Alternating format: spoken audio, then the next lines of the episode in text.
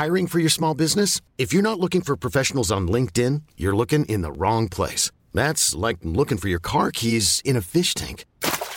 LinkedIn helps you hire professionals you can't find anywhere else, even those who aren't actively searching for a new job but might be open to the perfect role. In a given month, over 70% of LinkedIn users don't even visit other leading job sites. So start looking in the right place. With LinkedIn, you can hire professionals like a professional. Post your free job on linkedin.com slash achieve today.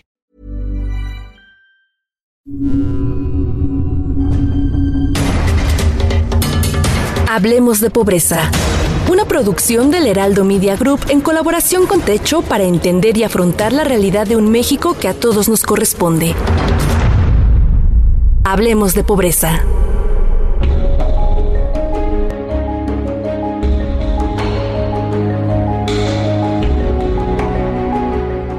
A todas y todos, espero se encuentren muy bien, bienvenidos a esta edición de Hablemos de Pobreza, mi nombre es Sharoni, parte del equipo de comunicación de Techo México.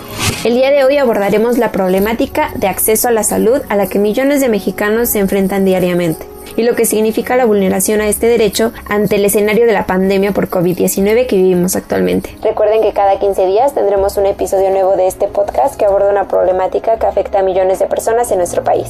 En el episodio anterior de Hablemos de Pobreza platicamos un poco sobre lo complicado que resulta para los habitantes de asentamientos populares sumarse o adherirse a las recomendaciones que ha hecho la Organización Mundial de la Salud para prevenir los contagios por COVID-19. Sin embargo, otra problemática a la que se enfrentan diariamente es el limitado acceso a la salud. De acuerdo con el estudio diagnóstico de derecho a la salud de 2018 que realizó el Coneval, 19.1 millones de mexicanos presentan carencias por acceso a servicios de salud, lo que significa que ante la pandemia son el grupo de mayor vulnerabilidad. Esto se debe a la desigualdad que persiste al interior de nuestro país, lo que marca una notable diferencia de morbilidad y mortalidad entre diferentes grupos de la población. Como lo habíamos platicado en episodios anteriores, existen varios rubros que definen un entorno favorable para la salud. Por ejemplo, los servicios básicos de agua potable, drenaje y servicios sanitarios. Pero la realidad es que al menos 10 millones de mexicanos no tienen acceso a servicio de agua entubada. Así, la Organización Mundial de la Salud, a través de la Comisión sobre Determinantes Sociales de la Salud que se estableció en 2015, nos indica que para mejorar las condiciones de vida cotidianas se deben generar entornos saludables que incidan de manera importante en la equidad sanitaria, acceso a una vivienda de calidad, agua salubre y a servicios de saneamiento.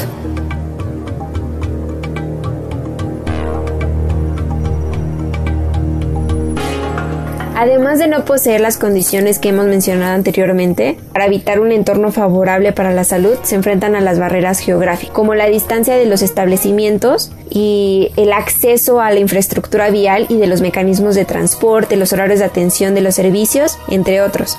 En México, el 2.1% de los hogares tardarían más de dos horas en llegar a un centro de atención médica. Los hospitales en su mayoría se siguen concentrando de forma exclusiva en las localidades urbanas del país, lo que obliga a las personas que habitan en comunidades rurales y en las periferias de las ciudades a desplazarse a los centros urbanos y hacer gastos adicionales de transporte, alojamiento y alimentación.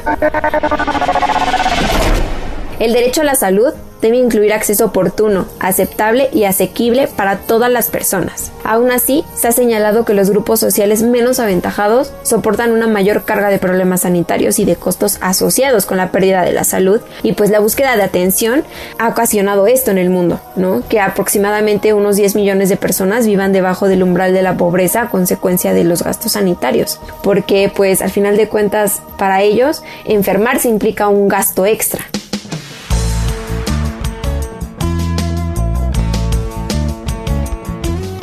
Reducir esta brecha es necesario ser conscientes de que la pandemia por COVID-19 no la viven igual todos los mexicanos. Y desde casa sumarse iniciativas como las de Techo, que a través de la instalación de sistemas de captación de agua de lluvia buscan disminuir esta brecha de desigualdad con el fin de que los habitantes de asentamientos populares puedan sumarse a las recomendaciones de la OMS y disminuir su riesgo de contagio.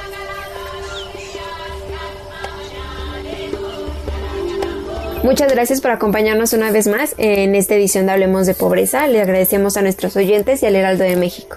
Recuerden que nos vemos en 15 días en el próximo episodio de Hablemos de Pobreza.